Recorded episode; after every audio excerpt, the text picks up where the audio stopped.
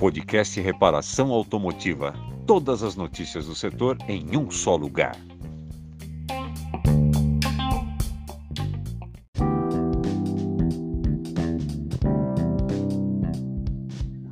Muito boa noite.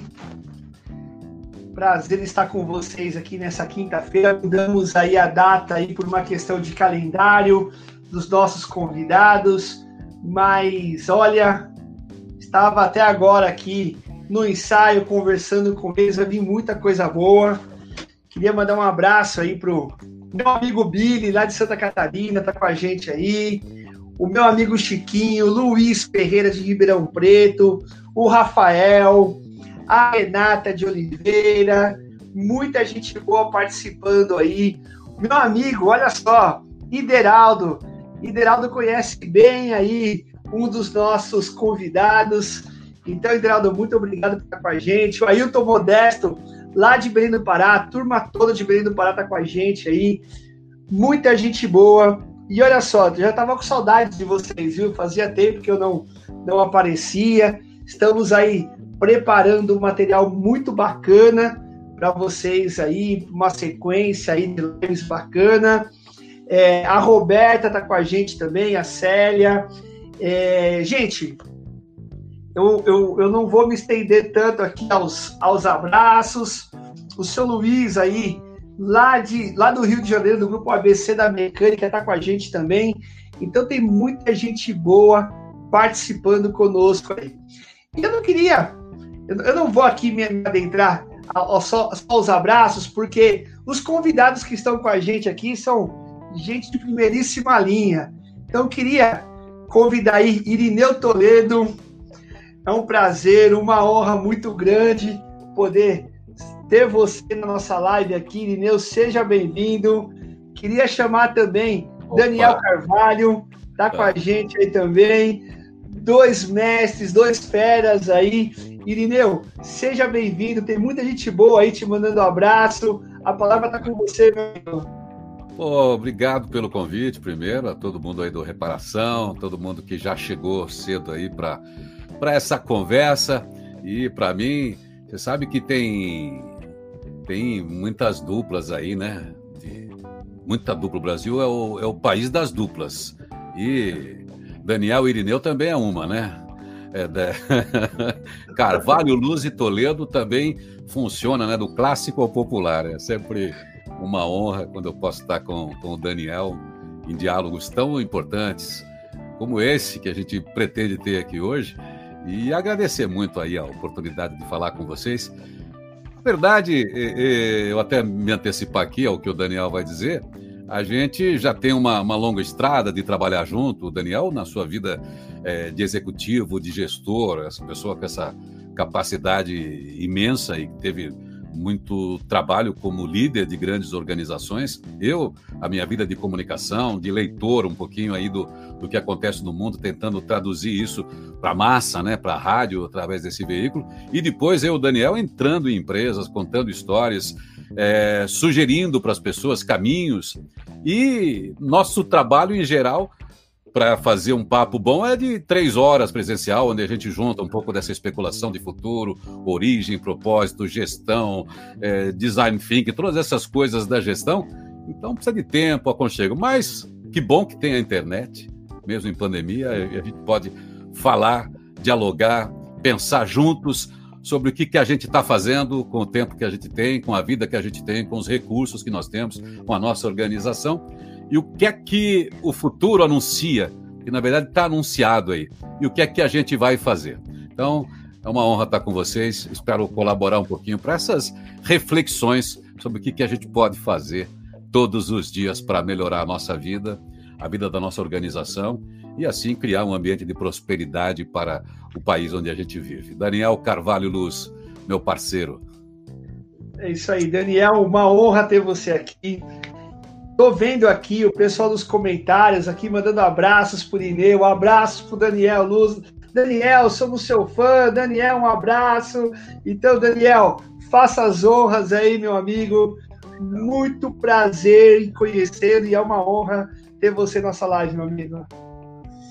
Muito bom, cara. Eu fico feliz assim porque eu estou vendo aqui o, o, canto direito da minha tela subindo uma série de nomes conhecidos, gente que nesses 45 anos que eu estou no segmento de reparação, né? São 45 anos trabalhando em empresa do segmento de autopeças, as empresas automotivas. Então tem, tem muita gente aí que a gente tem história juntos, né? Um deles, como você disse, o meu amigo Ideraldo, que está aí, né? um grande amigo, um abração, Ideraldo e a todos do segmento é, de reparação, né? É, que a gente já passou aí é, grandes momentos juntos, grandes dificuldades, mas também passamos por momentos de grandes celebrações, né? E hoje é mais um dia para a gente compartilhar um pouco da nossa história, da nossa experiência, da nossa vida. Legal, pessoal, aqui a mim, Roberto, ó, mande um abraço aí pro Carlos Meira, né? O Ideraldo tá, já tá falando, ó, boa noite, tamo junto, Daniel Luz, é, muita gente bacana. E, eu, e foi uma surpresa, tá? Muito bacana, porque assim, é, nós que temos aí essa oportunidade de ouvi-los, é, o nosso, a nossa live costuma ser, Daniel e Irineu, num bate-papo. Mas aí nós pegamos, vamos fazer diferente. Eu acho que essa dupla aí, como o Irineu falou, tem que dar uma aula nós aí, para que a gente possa aprender mais o futuro, né? A futurabilidade, que é uma questão de futuro e habilidade para lidar com o futuro, né? Então, eu tenho certeza que vai vir muito conteúdo bom aí, muita coisa boa é, para todos aqueles que estão nos assistindo. E queria aí convidar todos a chamar aí a turma, os grupos de oficinas, os executivos das empresas aí. Convidamos muita gente boa para estar tá participando e, e, e ouvindo é, essa dupla aí, Irineu Toledo e Daniel Luz. Irineu, a bola está com você. É, estou aqui nos bastidores, é, preparado para anotando um monte de coisa também aí, porque eu sei que vai ser muito bacana, tá bom? bom Meus amigos, aproveitem a noite. Bom, eu para mim aqui, eu estou praticamente no estúdio de rádio, não estou vendo essa movimentação toda. Eu vou ficar falando com você aqui com o meu microfone e com, a, e com as telas que estão preparadas aí para sugerir um pouquinho do que vai ser esse bate-papo. Não vai ser uma palestra também, viu, Jason? Nós, vamos fazer aqui um, um papo sobre aquilo que a gente sabe e refletir sobre tudo isso. Eu tenho trazido sempre uma reflexão a partir do tema futurabilidade, eu vou falar disso já já e junto com o Daniel sobre temas variados. E o Daniel que trouxe isso do Fórum Econômico, esse tema que é o grande recomeço 2021, porque é a inquietação que nós temos no momento. Então, o nosso papo inicial vai ser por aí. Eu quero começar aqui pelo rádio, porque é do rádio que eu costumo sair sempre, e, e, e começar a refletir com você sobre futurabilidade. Eu, por exemplo, através da minha vida no rádio, eu posso compartilhar com vocês que até chegar à internet, eu falava com milhares de pessoas e eu não via quem eram essas pessoas. É, essas pessoas podiam ser pobres, podiam ser ricas, podiam estar felizes, eram jovens, eram velhos, seres moribundos num hospital, dentro de um presídio, pessoas que estavam com muito dinheiro no banco ou sem dinheiro nenhum, com uma grande angústia, com problemas familiares, com problemas é, conjugais, sei lá. Mas eu, através do rádio, chegava perto dessas pessoas e a gente constrói audiência e confiança falando com o coração das pessoas, falando com a alma das pessoas, porque a gente vive no mesmo lugar, numa mesma nave. A gente está no planeta Terra e a nossa história toda foi construída assim, foi construída juntos.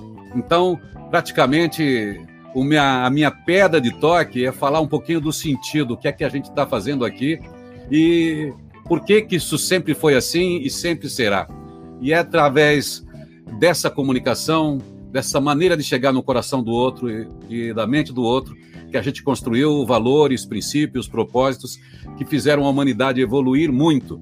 Não que a gente tenha feito tudo certo, mas a gente sempre tem a chance de melhorar.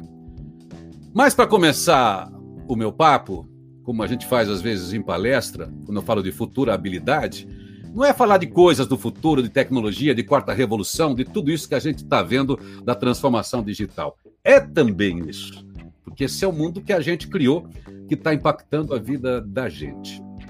Mas o que interessa mesmo é como é que a gente vai estar nesse futuro. Que futuro é esse? E como eu vou estar dentro desse futuro? Qual é o futuro que eu tenho? Então eu quero agora perguntar para você, para começar, quantos anos você tem? Você pode me responder? Quantos anos você tem? Eu vou dar uma pista aqui. Perguntaram isso para Galileu. Ele disse talvez oito, nove, não sei. Provavelmente por aí. Ele falou da perspectiva que ele tinha e disse que os anos que ele viveu eram como moedas gastas, que ele já não tinha mais. Então, quando a gente fala de futurabilidade, é como é que a gente vai para o futuro. Tem o ser humano, esse com alma, essa pessoa que está aí dentro do mistério da existência, correndo os riscos de estar vivo, cuidando da sua saúde, lidando com as suas doenças, lidando com as ameaças, com as pandemias. E tem também a nossa vida é, social, talvez a nossa vida profissional, que é o nosso jeito de estar juntos. Então, nós temos que pensar aqui, talvez, para eu não falar do ser humano, que a gente sabe que a gente nasce, é o grande evento, é um grande evento, da nossa vida, depois tem um segundo evento, que é a nossa saída da vida. Então a gente se apropria desse intervalinho pequeno entre nascer e ir embora. Então, qual é o nosso lugar no mundo? É importante para a gente saber qual é o nosso propósito nessa vida, para ter uma vida de significados. E aí a gente pega esse propósito e leva para a nossa questão social, porque a gente vive junto. Então, aí a gente se organiza, aí a gente se atualiza. Esse mundo virou complexo demais. Então eu vou dizer aqui que futurabilidade é um, como é que a gente pensa um jeito de não morrer antes de morrer. Eu perguntei para minha avó que morreu aos 94 anos, quando ela estava com os 92, muitos velhinhos respondem isso. Minha avó é espanholinha, muito marrudinha, Perguntei, vó, qual é o segredo para viver tanto? Ela disse simplesmente: não moera. Para viver tanto, basta não morrer. Então, eu espero que você esteja cuidando muito bem da sua saúde para você ter uma vida saudável. E do ponto de vista social, do trabalho, de estar dentro desse ambiente complexo, o que é que a gente faz para não morrer? Como é que a gente se adapta? Como é que a gente se atualiza? Então, isto é futurabilidade. Futurabilidade é como eu lido com as informações que eu tenho. Cada dia que acorda é futuro já. É o futuro imediato. Todos os dias vem esse despertador.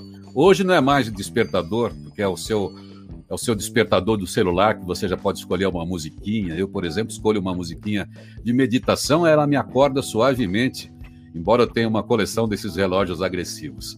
Mas eu acordo todo dia no futuro, você acorda todo dia no futuro. Ontem já era, ontem já foi. Pode ter sobrado alguma coisa para você resolver hoje, e como sobra, né?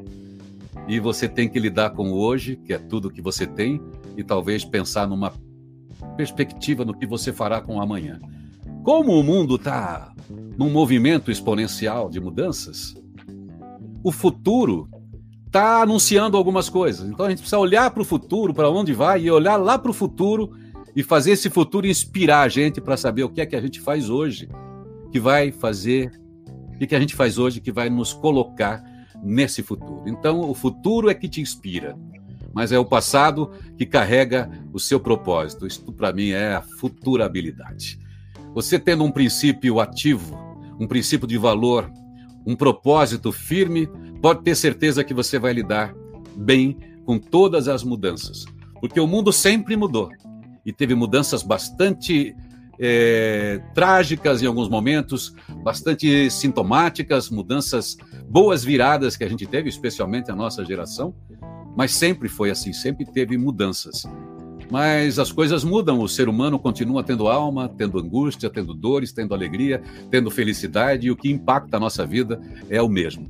Então, se você tem um bom princípio ativo, pode ter certeza que você lida com as mudanças sem corromper esse princípio ativo.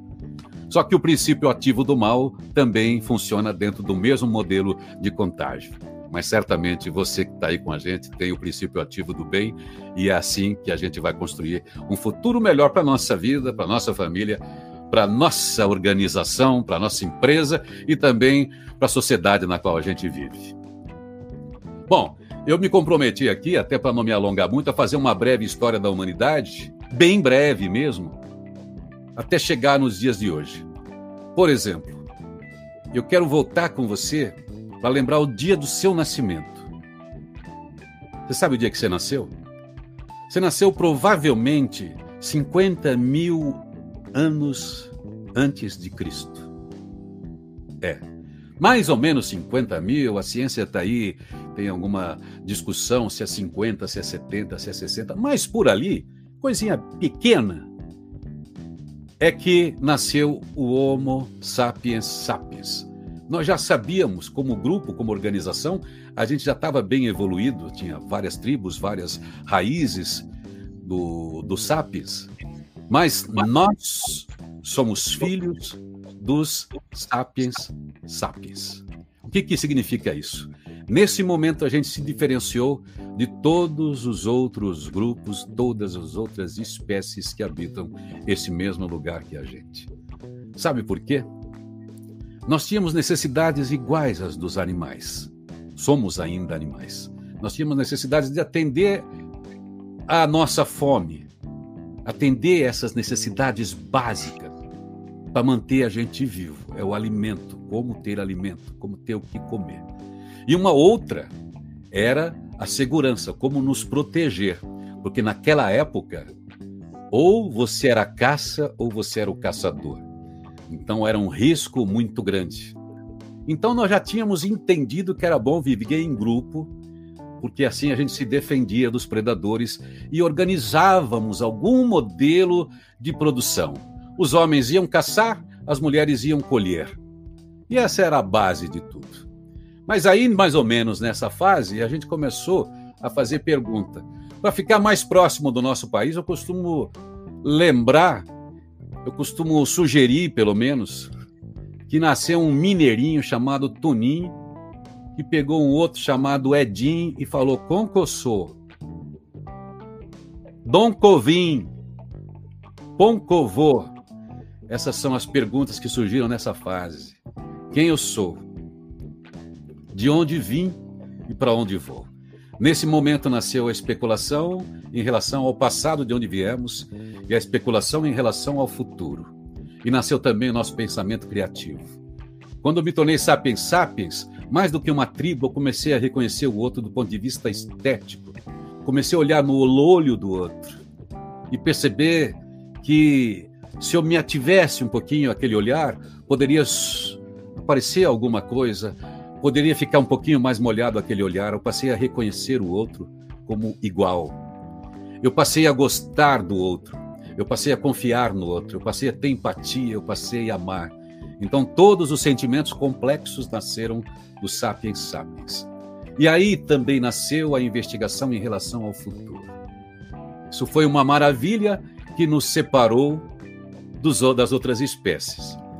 O único ônus que a gente teve que a gente descobriu nesse momento também que a gente ia morrer. A gente descobriu que a gente tinha um estágio para cumprir. Então nós passamos a ter também outros sentimentos simbólicos, além da dor, passamos a ter sofrimento. Mas isso não vem ao caso aqui. Vamos deixar isso aqui para os psicólogos, para os analistas trabalharem. Nesse momento nasceu o futuro. Nesse momento, a gente começou a criar juntos o futuro porque a gente entendeu que seria muito melhor se a gente se organizasse e se a gente criasse coisas. Nesse momento nasceu provavelmente o espírito de inovação. E nasceu porque nós descobrimos que era bom estar com o outro, respeitar o outro. E além do outro, tinha os outros e tinha todas as espécies. Então, esse é o princípio de tudo, esse é o propósito que continua valendo. Estamos juntos nesse mesmo lugar e mesmo nesse ambiente complexo que a gente está trabalhando, fazendo coisas, cada um numa função, todo mundo é muito importante porque tem o propósito de trocar coisas. É o mundo da complexidade. A partir desse mundo, Chegou a civilização há uns 11, 12 mil anos, passou mais uns 5 mil anos. Nós já éramos uma sociedade complexa, como essa daí, os, os sumérios. aí já tinha contabilidade, aí já tinha produção, aí já tinha escala, aí já tinha problema, e aí já tinha até uma tal de política. Mas não vamos falar disso, não, que eu não quero estragar essa conversa. A política aí era o chicote. Mas nesse momento, por exemplo, a gente separa a pré-história da história. Você sabe o que separa a pré-história da história? A escrita. Aí nasceu a linguagem cuneiforme, nós possamos a registrar a nossa história. E a civilização aí começa a acelerar. Passou mais um tempo, mais uns 3 mil anos, depois da gente ser sapiens sapiens, que significa o homem que sabe que sabe. Chega um grego aqui, um tal de Sócrates, que era o homem mais inteligente de sua época, ele disse que nada sabia. Por que, que ele nada sabia? Porque a sociedade já estava complexa, já tinha Big Data. Enfim, acabou o Império Grego, acabou todo o, todo o poder grego. Roma nos traz a modernidade também baseado na cultura grega e muitas leis, arquitetura, se desenvolve muita coisa em todas as áreas. E depois eu não vou entrar nessa história também, junta o Estado romano com a religião, nós, nós temos mil anos de escuridão, mas não adianta, a sociedade evolui, acelera, o conhecimento se propaga, mesmo se as pessoas não querem que ele se propaga, porque a gente troca ideias, a gente conversa com as pessoas, a gente descobre coisas. Então daí estava chegando a Renascença, você sabe que chegou Gutenberg, chegou a imprensa, a arte, não dava mais para sustentar aquele estado de coisas. Chegou Lutero, acabou um pouco com o poder da igreja, dizendo que não precisava de nenhum mediador para falar com Deus. Junto com a empresa, o conhecimento começa a se difundir. E aí nós passamos a dar valor à ciência.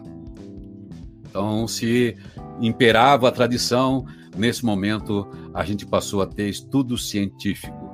Tentamos recuperar a história depois do obscurantismo, por isso que essa imagem do dedo significa uma recuperação da arte. Por isso chama-se renascença. Você vai recuperar a arte antiga que foi tolhida, que foi perseguida, que foi queimada junto com os livros durante essa época. Mas, enfim, aqui começa o desenvolvimento e passou a ter processos muito mais inteligentes a partir da imprensa. Vou rapidinho, porque depois disso nós tivemos Galileu, nós tivemos o iluminismo, nós tivemos a educação, começou a entrar o ensino universal, todo mundo passou a estudar. E aí eu vou entrar naquilo que o Daniel vai trabalhar já, a indústria. Começou a revolução industrial, porque nós saímos do trabalho manual, da manufatura para a indústria. Por quê?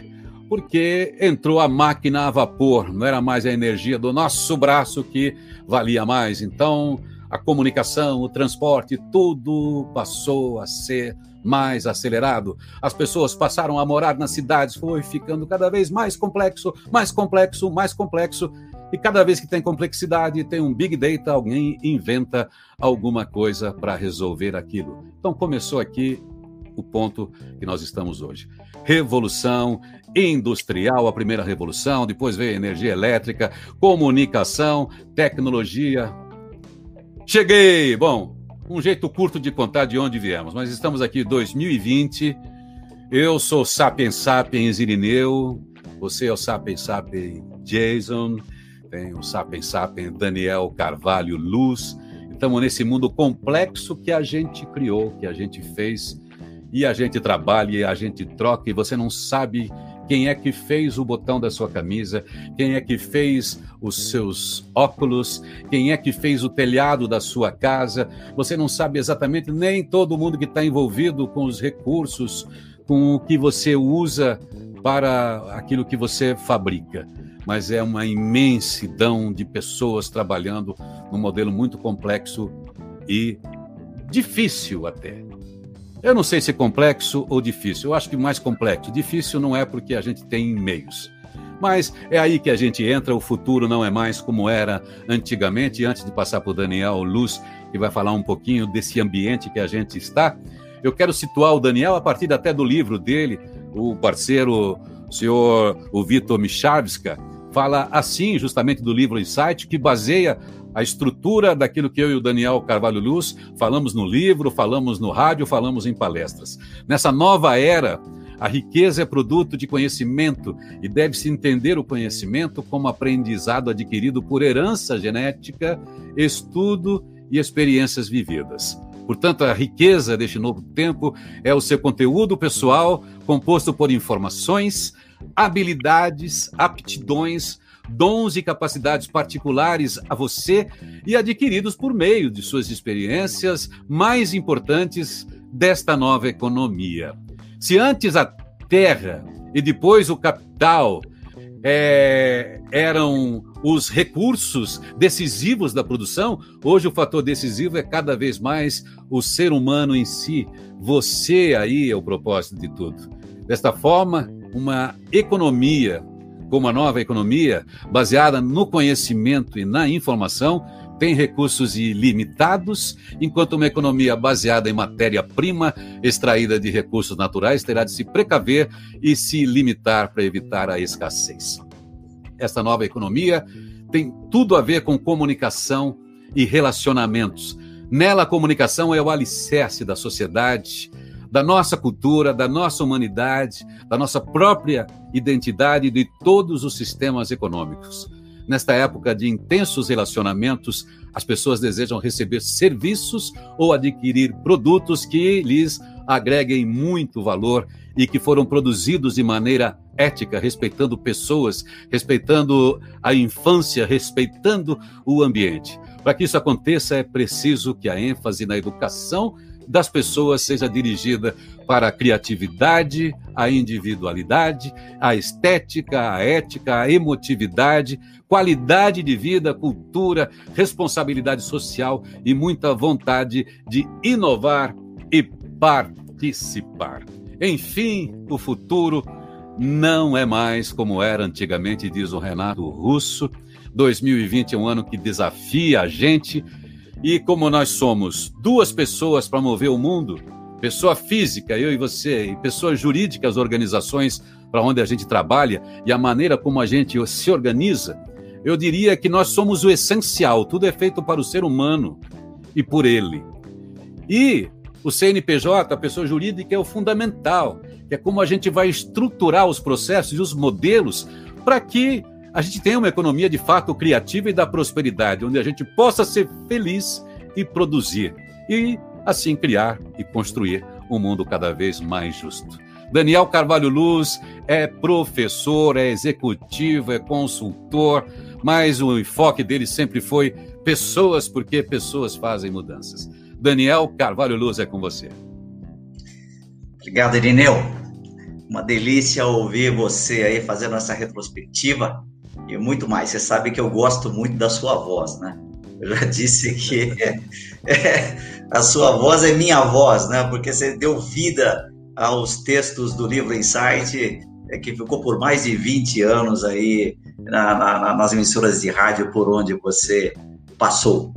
Mas, gente, eu, eu, quero compartilhar aqui uma, uma, tela com vocês que estão nos ouvindo, porque uh, o Irineu nos trouxe até mil, uh, 2020, e aí a gente precisa situar aí uh, esse contexto, né?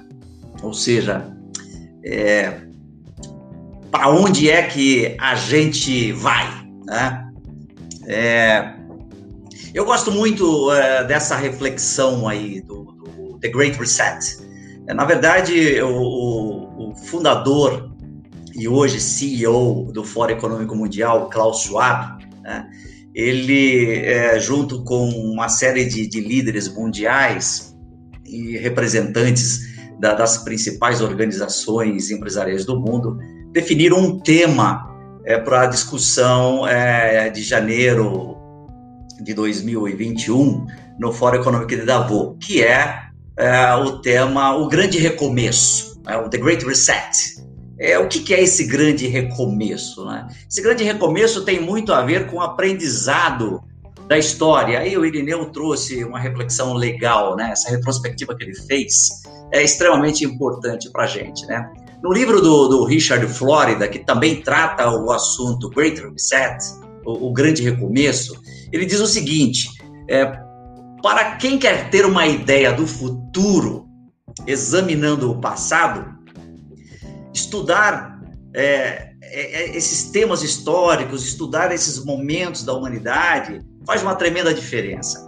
E ele abre o livro dele com uma frase de uma historiadora norte-americana, a Joanna Valash, e diz o seguinte: aqueles que esperam que momentos de mudança sejam confortáveis e livres de conflitos não aprenderam a sua história. Ou seja, a história da humanidade, a história do, do Sapiens, é uma história que tem é, momentos de conflito, momentos de superação. Uma outra frase que eu gosto muito é a, a frase do Winston Churchill. Ele diz o seguinte: que quanto mais para trás você olha, mais para frente você pode ver. Né? E o Irineu, nessa reflexão que me antecedeu, ele fez a gente olhar para trás. Eu achei muito bacana, né? Gente voltar a 50 mil anos, 50. Nossa, é, é uma viagem, né? Então, eu acho que é importante esse tipo de reflexão para a gente poder enxergar é, esse futuro. Tem outro filósofo também americano, George Santayana, também traz uma reflexão interessante. Ele diz assim: aqueles que insistem em não lembrar dos erros do passado são condenados a repeti-los no futuro, tá? Que é outra provocação para a gente considerar a, a, nossa história, a história da humanidade. Bom, mas a gente olha para trás, mas é importante olhar para frente também. E tem algumas pessoas que nos ajudam a olhar para frente. Eu gosto também de um outro autor, eu acho que todo mundo que leu o livro Insights sabe que eu sou um, um, uma pessoa aficionada por livro e cada insight eu sempre colocava no final do texto uma sugestão de leitura. Eu gosto muito de ler e um, uma das leituras é, que eu me apaixonei foi a, a leitura do, do historiador é, israelense Yuval Noah Harari, que no livro dele, é, 21 lições para o século 21, traz é, uma reflexão é, muito boa, uma reflexão é, muito importante, uma reflexão esclarecedora. Mas não bastasse só a, a reflexão é, e a provocação é, do, do Yuval Noah Harari, tem uma outra que eu gosto muito também, que é a, a frase de abertura que o, o Klaus Schwab, presidente então é, e fundador do Fórum Econômico Mundial, trouxe né, para este momento que a gente está vivendo. Ele diz o seguinte: a pandemia representa uma rara, mas estreita janela de oportunidade para refletir, reimaginar e redefinir o nosso mundo. Ou seja, esse futuro que nós temos pela frente, com base é, na nossa história pregressa, que o Irineu trouxe com muita propriedade, é um elemento extremamente importante, porque você vai conseguir, a partir dessa reflexão, reimaginar, a partir dessa reflexão, redefinir o nosso futuro, ou seja, construir o nosso futuro. Bom, como não se bastasse é, essas reflexões inteligentes, essas provocações inteligentes que gente como Klaus Schwab é, traz, tem um trabalho excelente nesse âmbito empresarial do banco Goldman Sachs, que escreveu é, uma, um tratado bem interessante, inclusive ele está disponível na internet. Se você for no Google e digitar The Great Reset, você vai encontrar lá uma estrutura sugerida é, nesse relatório do Goldman Sachs. Né? E é bem interessante porque nesse relatório ele também dá três verbos para qualquer empresário, para qualquer empreendedor, para qualquer pessoa que está pensando no futuro utilizar. É, o, o, relatório do, do Banco Goldman Sachs, é, que trata do, do, do grande recomeço, é, que é, ele é uma, uma sugestão de, de, de uma, uma estrutura para você investir. Ele diz o seguinte: tem três verbos que você é, tem que conjugar. O primeiro é preservar. Mas preservar o quê? Preservar o seu propósito, preservar os seus valores, preservar aquilo que é nobre. Depois, consolidar isso para os desafios futuros. E inovar. Né? Essa é a tônica do The Great Reset, publicado pelo relatório extremamente interessante é, do, do Goldman Sachs. Uma outra, uma outra reflexão que, que eu gosto de, de trazer sempre que a gente fala sobre futurabilidade ou que nós falamos sobre estratégias para o futuro é a questão é, do, do termo que hoje está sendo recorrente, extremamente utilizado na, na administração, que é o termo VUCA. Todo mundo está falando de, do mundo VUCA. O que é este mundo VUCA? O mundo VUCA, segundo os teóricos da administração, aqueles que analisam cenários futuros, eles dizem o seguinte: o mundo VUCA é um mundo altamente volátil, um mundo extremamente incerto, de grande complexidade e de grande ambiguidade. Então, o termo VUCA vem inclusive do, do acróstico das palavras americanas, das palavras em inglês, Volatility, Uncertainty, Complexity e Ambiguity. Ou seja, vivemos num mundo VUCA. E esse é o ambiente que nós estamos hoje, de extrema volatilidade e de grande incerteza. Extremamente complexo e ambíguo, porque não tem respostas certas para tudo. Né? Ou seja, essa é a gênese do novo normal, a gênese do ambiente que a gente está vivendo e para onde a gente vai. Né? Resumindo, a gente está saindo de uma pandemia para um pandemônio, né? avaliando toda essa complexidade. Né? Mas é, esse, esse novo normal, esse futuro, infelizmente, gente, não é opção, é, é condição.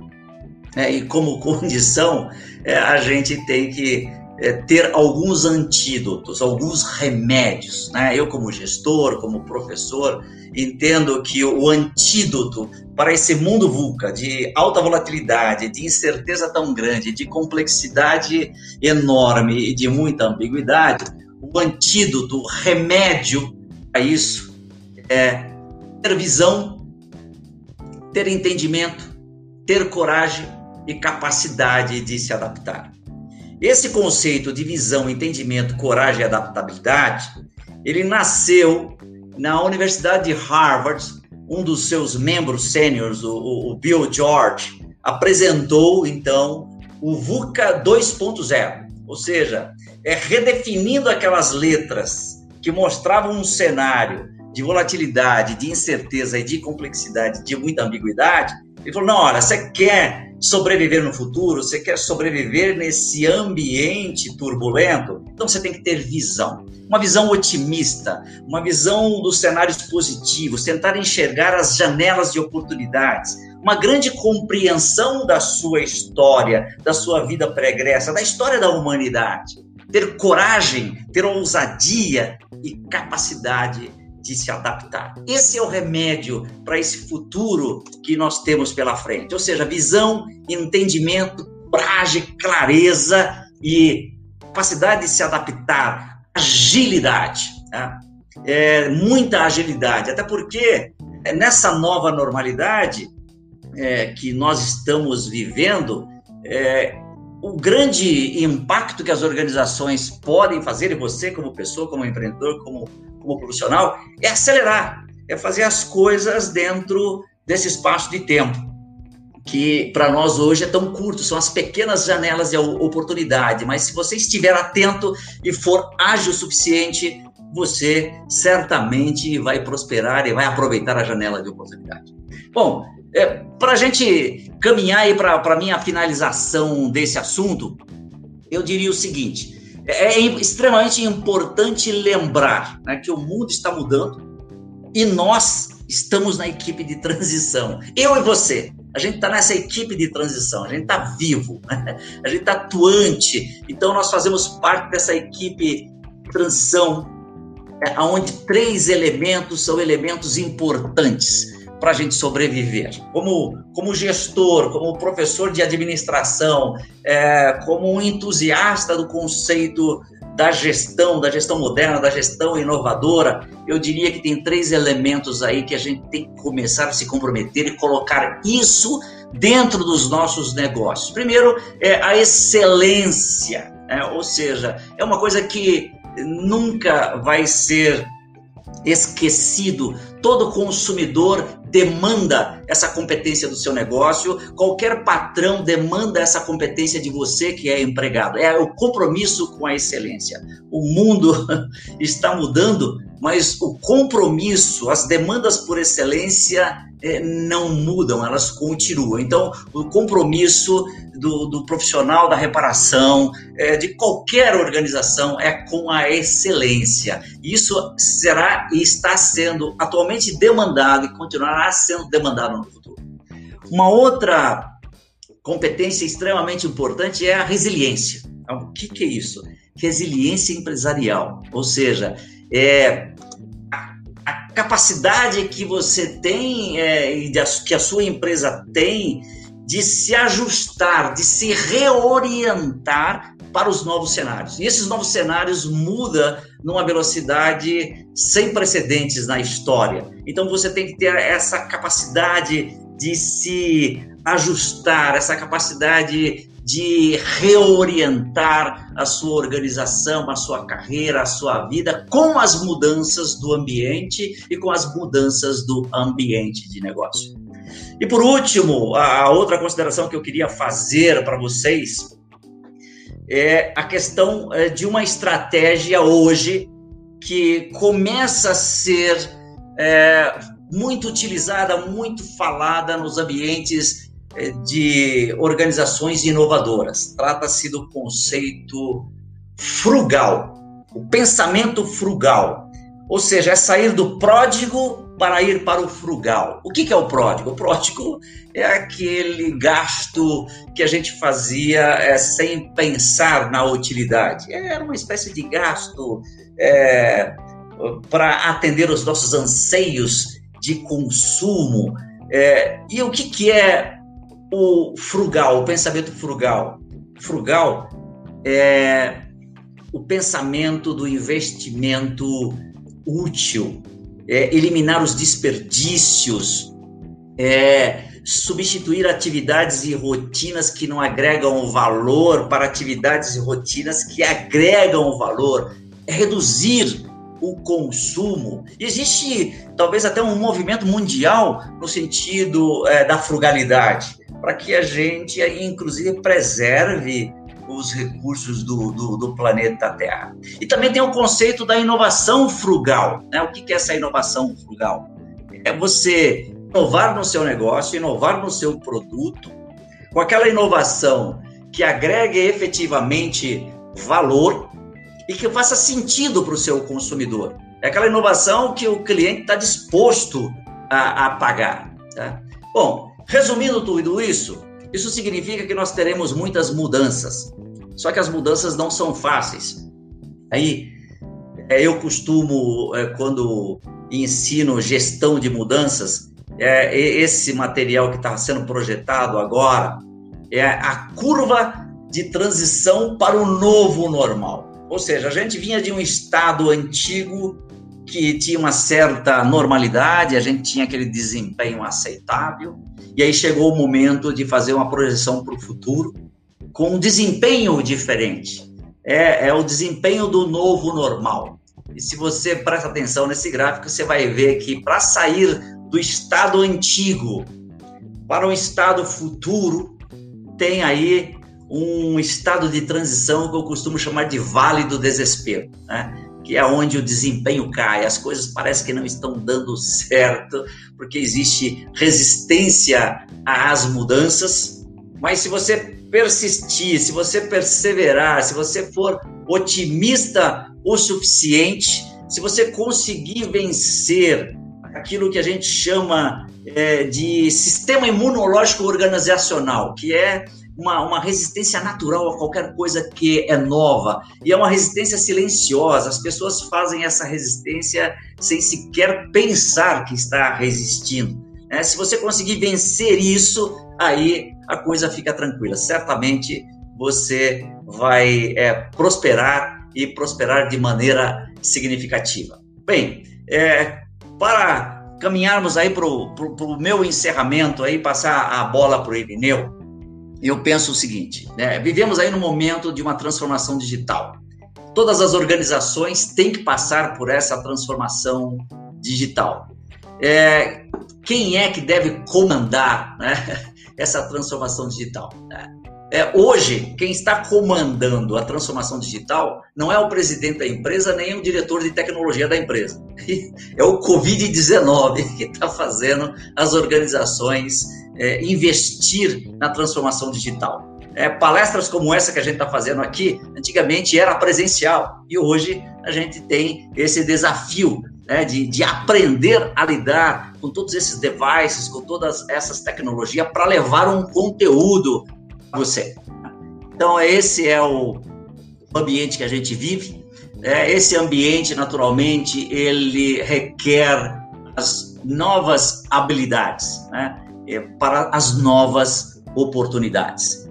Gente, esse era o tema que eu queria trazer para vocês, muito rapidamente. É uma provocação, uma reflexão, mas é o que a gente vive e é o futuro. Né? Então, eu espero ter contribuído com alguma provocação é, para que você busque se aprofundar nesse assunto. E se precisar é, de mais aprofundamento, fale com a gente. Eu e Irineu estamos aí para falar sobre futurabilidade. Irineu, é com você. Pois é, ouvir o Daniel Luz é aprender, né? Cada frase, esse é um mestre, isso é um educador, né? E eu tenho essa felicidade, né? Desde, desde o ano 2000 que a gente anda junto, aprende as, assistindo suas palestras, lendo seus livros, gravando seus livros, fazendo tantos trabalhos juntos e aprendendo nas nossas conversas. Quando tem vinho é melhor, né, Daniel? Opa! Quando a gente pode conversar. Mas veja só como é interessante. Eu, ao apresentar essa ideia de, de, de falar assim, olha, a gente sempre é baseado nas origens. Não quer dizer que a gente esteja preso as origens. Quando a gente fala em origem, a gente fala de valor, os princípios que regem todas as mudanças, por isso o princípio ativo.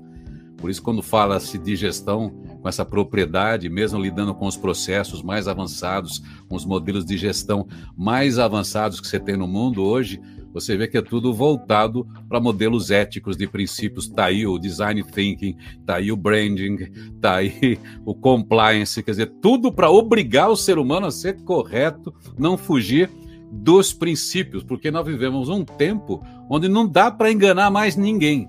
E quem não tiver um valor por princípio, terá que ter um valor na marra porque está sendo assistido, todo mundo é observado.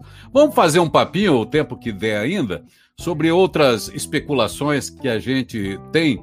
Eu queria passar por aqui, todo mundo sabe, estamos vivendo aí a quarta revolução, que é essa da transformação digital.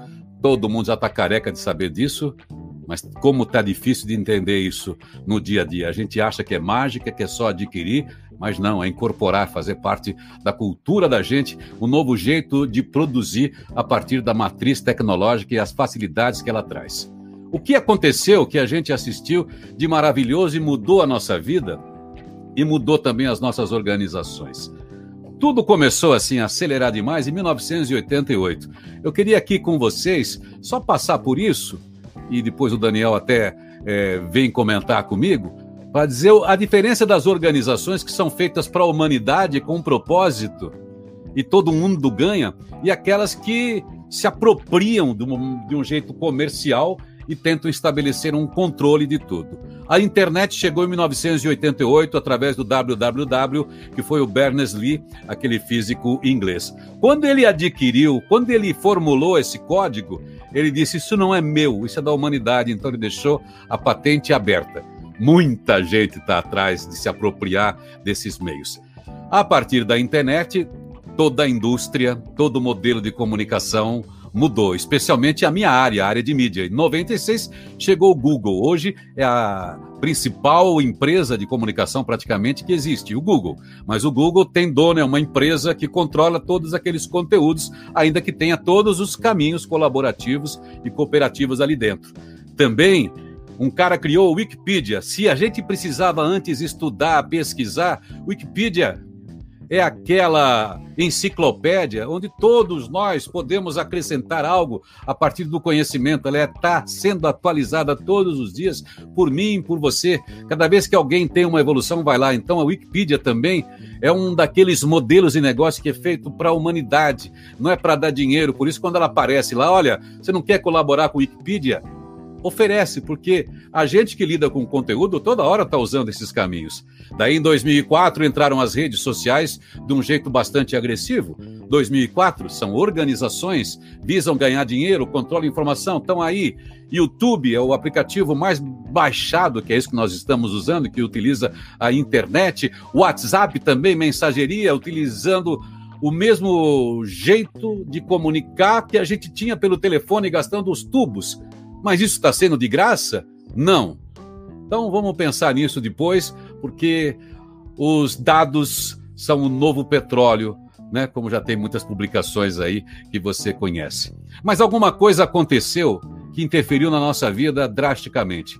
E foi em 2007, quando o Steve Jobs foi para aquela reunião anunciando que tudo iria mudar. Ele já tinha sacado então ali nasceu a convergência. Esse cara é um ícone do nosso tempo, como foi John Lennon, como foi Bob Dylan, como foi Roberto Carlos, como foram os ídolos dos anos 60, e ele é de lá.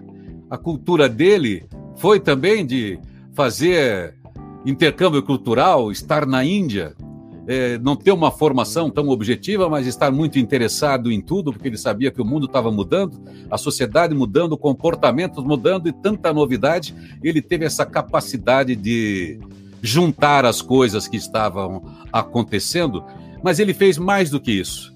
Ele juntou as coisas. Quando ele trouxe para o nosso celular, que passou a se chamar smartphone, passou a ser algo que facilitasse a nossa vida, trouxe a mobilidade e trouxe tudo aquilo que a gente usava fora. Já existia a música, hein? entrou aí a nossa biblioteca, o nosso banco, entrou tudo aí. E isso mudou o rumo da nossa vida, mudou o nosso comportamento, o hábito das nossas crianças e tem mudado ainda para o bem e para o mal. Eu acredito que é para o bem, é como é que a gente utiliza isso. Mas mais do que isso, ele mandou uma senha para as organizações, para as empresas. Quando ele já tinha lançado lá o, o MacBook, ele se comprometeu. Se você tiver algum problema, venha buscar outro. Não é banda, banda para assistência técnica, eu confio naquilo que eu entrego. Ele passou a produzir uma caixinha para o iPhone que você abre como se fosse uma joia. Você vê uma velhinha caindo na rua, você ri. Se alguém vai derrubar o iPhone, você sofre junto. Então, criou aí esse, esse jeito de cuidar do produto, de dar atenção para o design, de fazer tudo muito intuitivo, mas falou para as organizações: tratem bem os seus clientes e não importa o que você fala do seu produto, o importante é você pensar diferente, fazer diferente e entregar tudo que ele nem espera, que ele nem imagina. E ele fez isso com esse comercial aqui, ó. Sei que vocês vão ouvir.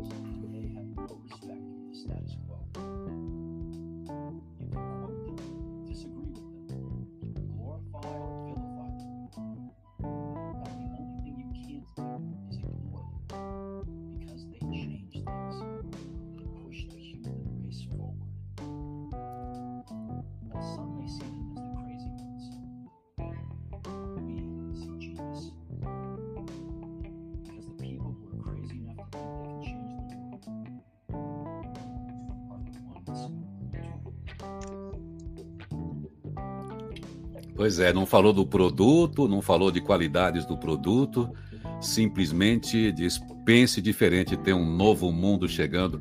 E ele, com esse comercial, ele fez naquele intervalo da NFL, sabe, que tem Madonna, Rolling Stones, que é o, é o, é o segundo mais caro da mídia no mundo. Ele gastou lá mais de 300 milhões de dólares só para dizer isso aí. Não falou nada em produto, mas dizendo para a gente: faça diferente, atenda bem o seu cliente, porque não tem mais lugar para quem engana. Mas enfim.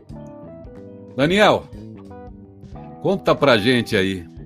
Agora é. que a gente tem cerca de 6 milhões de aplicativos dentro desse aparelhinho, o que é que a dispersão significa dentro de uma organização? Tá bom para trabalhar, tá bom para saber tudo? Neguinho encontra a namorada, encontra uh, tudo que quer, né? É. E aí, hein? O que a gente faz com esse aparelhinho que tem na nossa mão? Ele ajuda a organização?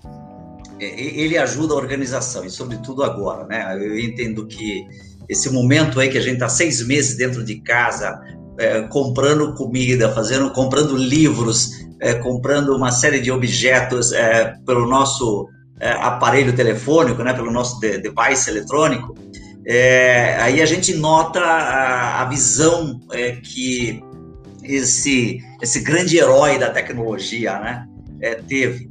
E um dos aspectos importantes, Irineu, que eu acho que vale a pena, você trouxe isso daí é, com uma, uma, uma, uma reflexão, como uma reflexão muito importante, é a questão do propósito, né? E Sim. tudo isso é, a gente chama, tem nome para isso daí, chama-se capitalismo consciente. Tem um trabalho, um livro do John McKay, é, que é, é CEO é, de, da Whole Foods Market, e, e o livro dele fala sobre um capitalismo para gerar prosperidade de forma humanizada e baseada em valores. Pô, é, é, fantástico. Fica aí como recomendação, né? E, e interessante do, do, do, trabalho do capitalismo consciente é que ele diz o seguinte: as organizações têm que ter um propósito maior. Antigamente ela tinha missão, e a missão era muito atrelada com a questão do resultado e, e, e do resultado financeiro, principalmente. E hoje não. Esse propósito maior é, é, tem três P's, eles falam, é, o Profit, Planet and People. É, é lucro, sim, claro, a, a, organização precisa, porque ela tem uma folha de pagamento, é, mas o planeta e as pessoas, né? E, e não, tem, não existe uma ordem para esses três P, não tem um que é primeiro lugar, um que é segundo lugar, é. outro que é terceiro lugar, né? É, o propósito maior, Outro aspecto do capitalismo consciente é a integração de todos os stakeholders. Cria-se um ecossistema de pessoas com propósitos nobres, né? E que certamente vai beneficiar a humanidade. Ele fala também de uma liderança consciente, que é um outro perfil de gestor, né? é um gestor engajado com tudo isso por último, criar uma cultura de gestão consciente que transcende os muros da organização, né? Ou seja, que a, a organização seja uma organização educadora também. Né? Então, é bacana tudo isso. E aí, pois cara, é. toca aí. Mas a gente falando aí de 6 milhões de aplicativos, o, o Brasil é um dos países onde mais tempo a gente fica na Sim. internet. Uma estatística feita agora no final do ano disse que a gente consome 220 minutos por dia de internet. E aí, para onde vai o nosso tempo produtivo, positivo, nutritivo? Como é que a gente equilibra aquilo que realmente é bom? Nós vivemos num mundo da economia da informação, quer dizer, excesso de informação e pobreza de atenção. Tem muito lixo na internet também. Eu falei de 6 milhões de aplicativos, são mais. Muitos deles importantes, você não fica sem. O seu banco está na sua mão, sua biblioteca está na sua mão, sua playlist de música para namorar está na sua mão, o seu GPS está na sua mão, tá tudo aí. Mas você se ocupa tanto, se distrai tanto e deixa de fazer o quê de importante? Aí você vai dormir cansado, é por isso que a gente vive a sociedade do cansaço. Porque a gente vive com pendências. É tanta coisa que a gente precisa voltar para o propósito, saber aquilo que é o mais importante. Porque senão a gente não dá conta. O ser humano continua linear, o dia continua com 24 horas e a gente está multiplicando coisas e mais coisas e mais coisas e parece que tudo é tão interessante e importante que a gente tem que ter e tem que saber. E haja tempo para tanto curso, haja tempo para tanto produto. E está todo é. mundo produzindo, é o mundo exponencial. Então a gente vive hoje o dilema das pendências, aquilo que a gente não fez, e as tendências, todo mundo dizendo tudo aquilo que a gente deve fazer, que é o que a gente está fazendo hoje. E a gente tem que pensar também, é isso que eu quero deixar como provocação. O que é que eu tenho que deixar de fazer que não vale a pena? Como é que eu filtro? Como é que eu me conecto? Porque esse mundo está assim acelerado e não tem stop. Não vai parar. A humanidade não tem stop. Mas é você que vai descobrir como é que você vai surfar. E é por isso que a gente volta aqui, está encerrando já o tempo aí, né, Daniel? A gente volta sempre a falar, basear tudo que a gente faz no propósito, porque o propósito, além da missão, além da meta, é algo que localiza você no mundo. Aconteça o que acontecer, o seu propósito continua o mesmo, que é esse propósito do tamo junto. Sou eu conectado comigo, com o outro e com todo mundo, o que, é melhor para todo mundo.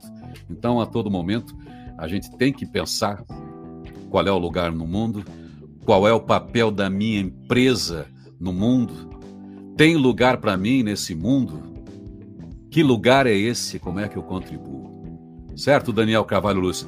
Ô Jason, não sei se tem mais tempo, eu tinha aqui uma previsão para discutir com o Daniel, para fazer um bate-bola rápido sobre as previsões até 2050 de futurabilidade. Não sei se vai dar tempo, mas eu queria que o Daniel fechasse aí por propósito. Se tiver tempo, a gente faz as previsões até 2050 para encerrar rapidinho do Jornal Nacional.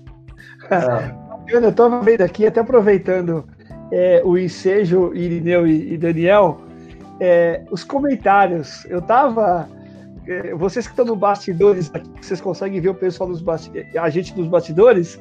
Eu estava de eu cabeça baixa aqui, lendo todos os comentários. E assim, gente, é, é, é, é fantástico, porque eu vejo aqui o pessoal é, comentando, fazendo reflexões, e, e sabe o que eu acho? Falta isso, falta ter um momento de reflexão. A gente está num momento de pé embaixo, né? Parece que estamos sempre a, a, a, mil por hora e parece que estamos sempre atrasados. Então, Irineu e, e Daniel, olha aí, eu, eu, recebi aqui uma, uma, uma mensagem aqui bacana.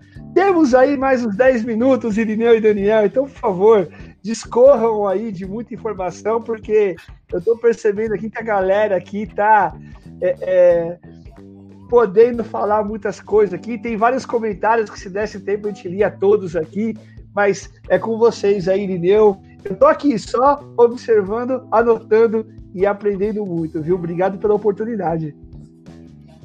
Fala, Irineu,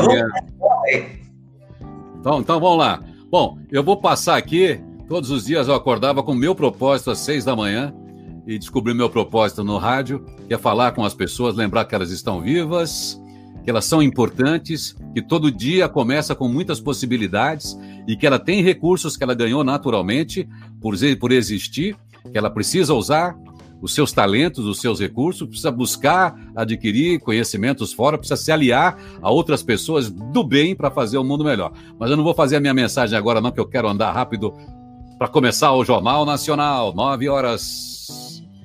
O que vai acontecer até 2050, com auxílio com os comentários de Daniel Carvalho Luz.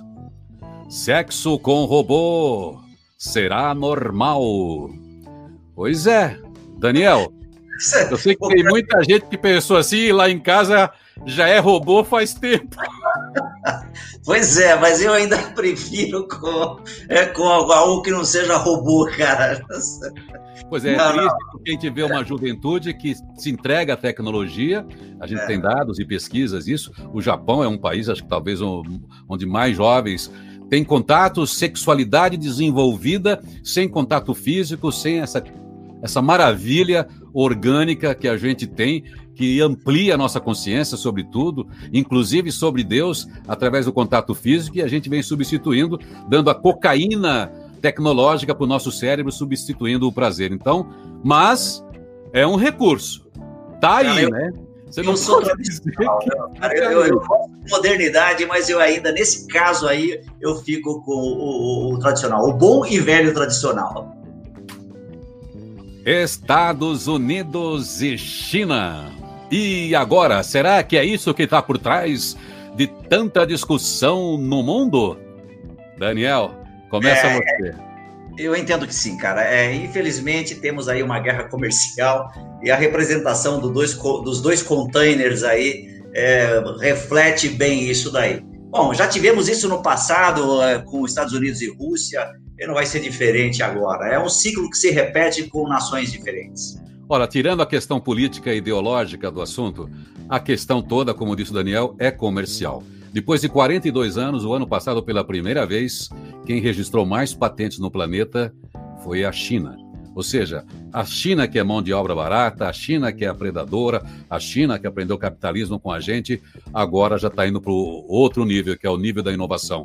E a grande briga mesmo que está por trás disso é o tal do 5G, que falem o que quiser, é só a China que tem esse código. E o 5G muda a matriz de produção no mundo. Se se esperava para três, quatro anos o grande, a grande economia do mundo ser a China, justamente um país ditatorial, comunista, a, o 5G faz isso. Quando Trump disse que a Huawei invadiria segredos de Estado, o presidente da Huawei disse o seguinte: eu vendo todos os códigos para que alguma empresa americana, algum consórcio compre os códigos, porque a China não está interessada na infraestrutura que é muito grande do 5G, que vai se colocar em todo o mundo, mas nos produtos que vai se fazer a partir disso. 5G é como se fosse, tem gente que ainda confunde com telefonia.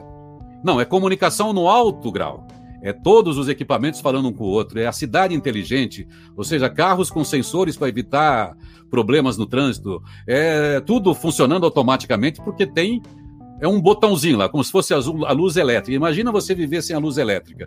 Vai ser assim viver sem o 5G. E quem tem essa tecnologia é a China. Então, por trás disso é que a gente vê esse destempero político ou geopolítico mundial.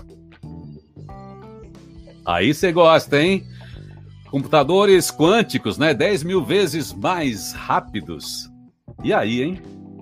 E esse é o futuro, né? Eu acho que todos nós. Hoje a gente tem um, um senso de urgência muito grande, né? Quando seu computador demora é, três segundos para abrir, você já reclama, já fala, puxa, isso aqui é muito lento. Mas lembra-se dos primeiros, que levava quase 10 minutos para abrir, aquele que a tela da, do monitor era fósforo verde? Pois é. a gente também está ficando ansioso e apressado, né? Agora, isso é para já, logo em 10 mil vezes mais rápidos. A 5G aqui, que eu já me antecipei, é isso aí, é o 5G que vai mandar na matriz de produção do mundo.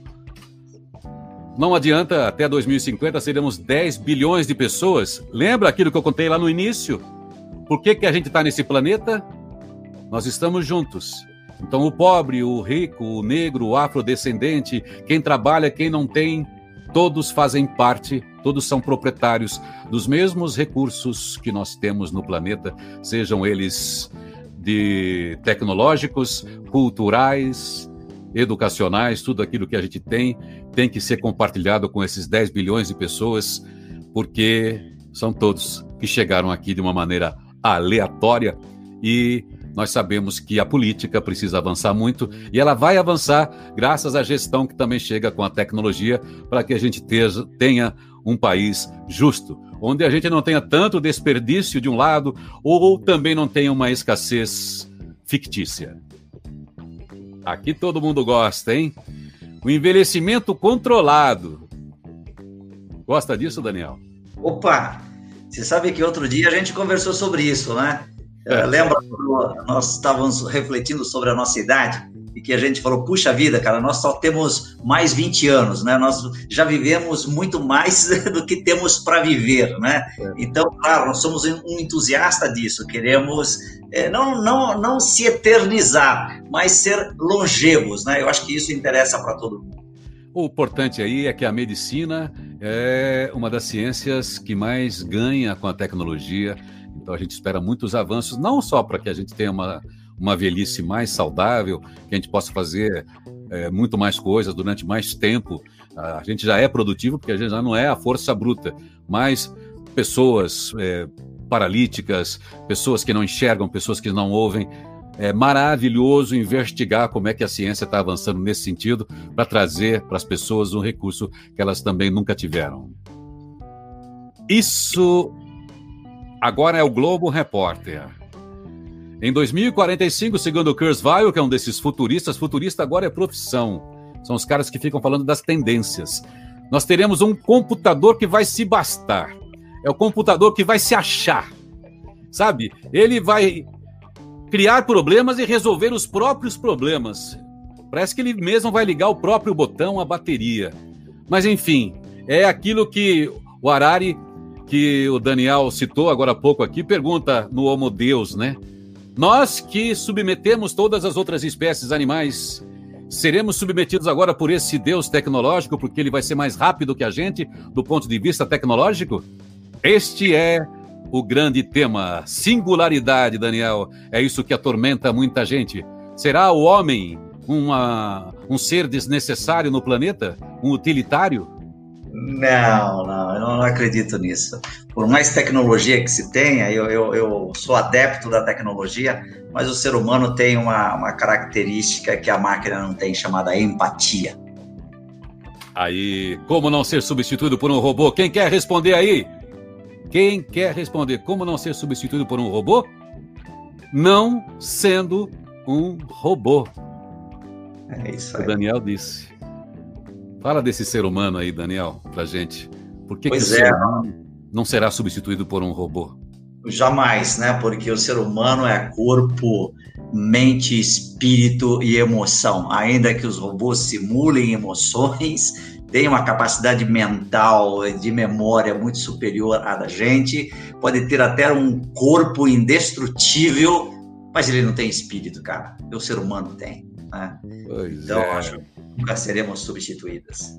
Então, é por isso que a gente, ainda que tudo esteja mudando, a gente tem que aproveitar a tecnologia a nosso favor, para facilitar a nossa vida, para que a gente seja mais humano e menos robô. A gente acabou, durante o período industrial, fazendo da nossa vida, esse, esse corpo que a gente tem, uma peça dentro de uma engrenagem industrial.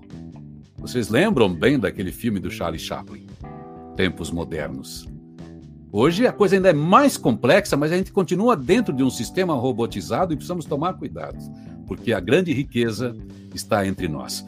Se os robôs têm tanta tecnologia embarcada, tanta inteligência artificial, imagina nós que estamos nos desenvolvendo há bilhões de anos com aplicativos ah, instalados para resolver todas as situações que estão dentro da gente, independentemente das faculdades que a gente frequenta, só para lidar com o ambiente. Mas mesmo assim, a gente precisa acordar interessado nesse mundo novo.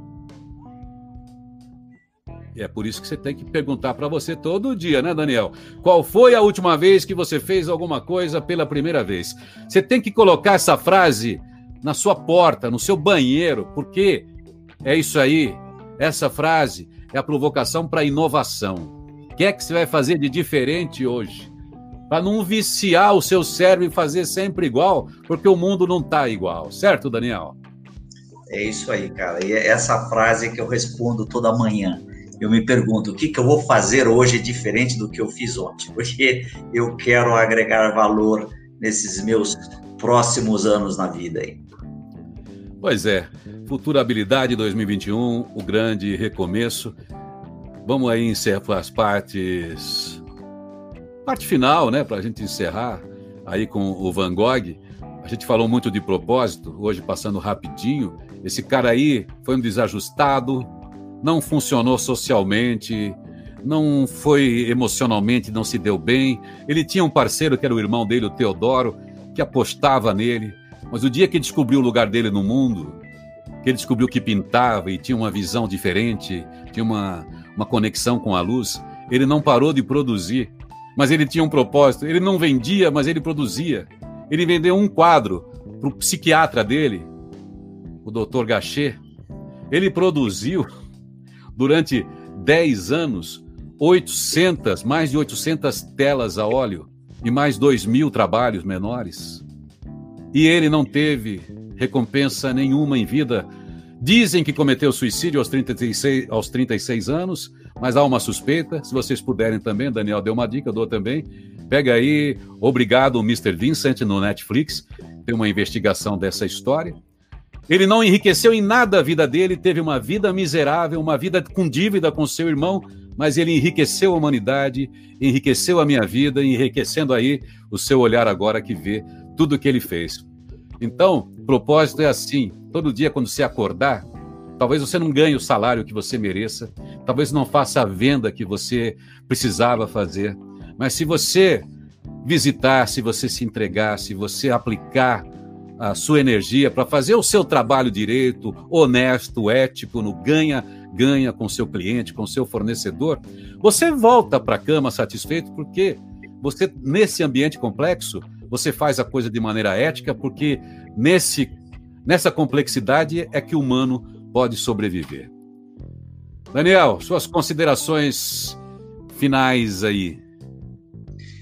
Cara, o tempo está avançado. É, eu só quero agradecer a, a grande oportunidade né, e deixar aí é, claro para todos os que nos ouviram que se quiser conteúdo da gente, nos procure. Será um imenso prazer, porque eu e Irineu temos aí um propósito: fazer diferença na sua vida com o nosso conteúdo, com, a, com as nossas reflexões. Abração. É. E a ideia da gente é sempre que como o Daniel é educador, pratica muito a hermenêutica do Sócrates, conhecimento não é algo que se transfere, é algo que se acessa. Então, às vezes, um diálogo, um papo, faz com que cada um, do seu jeito, faça a sua reflexão dentro das suas circunstâncias. O maior especialista em você que existe é você. O maior especialista da sua loja é você. O maior especialista da sua organização é você. Se você não for um especialista, não vai adiantar a gente te ensinar. É você que pega todas as informações que circulam, faz um filtro, conversa com quem vale a pena e melhora o seu esquema. E não desista. Faça o que tem que ser feito. Qualquer coisa que você possa fazer ou sonhar, comece. Quando você começa, as forças chegam. A coragem contém em si mesma o poder, o gênio e a magia. Futura habilidade. Eu, Irineu Toledo, Daniel Cavalho Luz, muito honrado aí com a oportunidade de falar com vocês desse jeito meio torto, não fiz do jeito que eu queria, não apareceu a minha música direito, não fizemos presencial, mas deu para a gente conversar com tanta gente boa, gente da reparação, gente aí da revista, meus amigos, obrigado pela, por essa oportunidade. Legal, poxa, que privilégio, viu? É, ouvindo os comentários e vendo o pessoal aqui, é, são só elogios. E eu queria que vocês, antes de encerrar aí, é, Daniel, tem algum e-mail para contato, página na internet, Facebook, que o pessoal possa te achar aí? Ou se colocar Daniel de Carvalho Luz, já vai direto? Como é que tá isso daí? Cara, se você colocar Daniel de Carvalho Luz no Google, você vai me achar. Mas eu, eu pessoal que quiser me adicionar no Facebook, no LinkedIn, é, inclusive esses slides que eu mostrei, eu já deixei disponível no Facebook. O pessoal pode é, clicar lá e baixar esses slides, tá? Então aí também vai estar no LinkedIn. Terminando a palestra aqui, eu já posto lá no LinkedIn. A pessoa me adiciona e já pode baixar esse material aí para usar da melhor maneira que, que entender, né? compartilhar com os outros colegas, com a equipe da empresa. Eu acho que vale a pena multiplicar aí o, a, o conhecimento, né? democratizar as informações que estão disponíveis. Legal. Irineu, e a turma, para te achar também aí, como é que tá?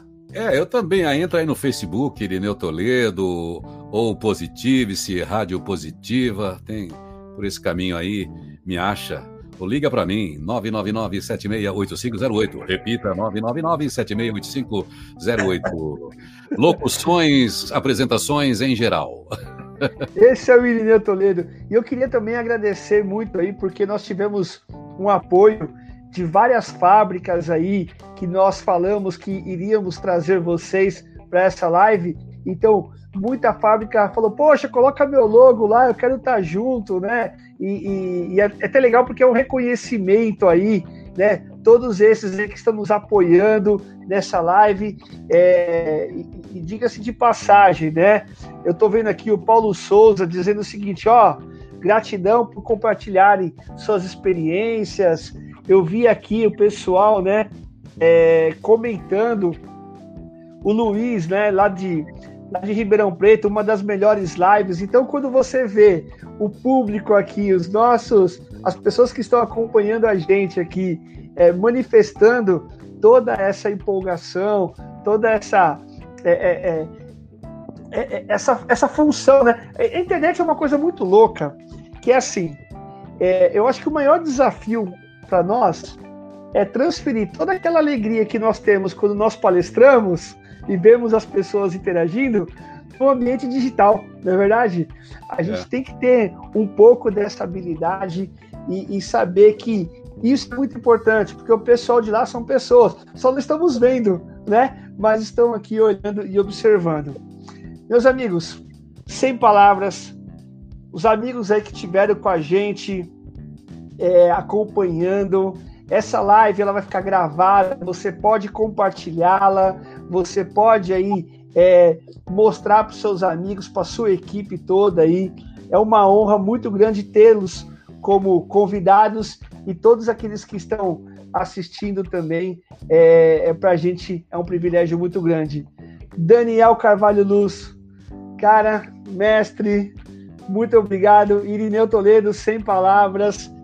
Espero que tenhamos novas oportunidades, tá bom? A galera aqui já está já já tá escalando depois o time aí, viu? Valeu, valeu. Forte Vai, abraço a todos. Tudo de bom. Tudo de bom. Até mais.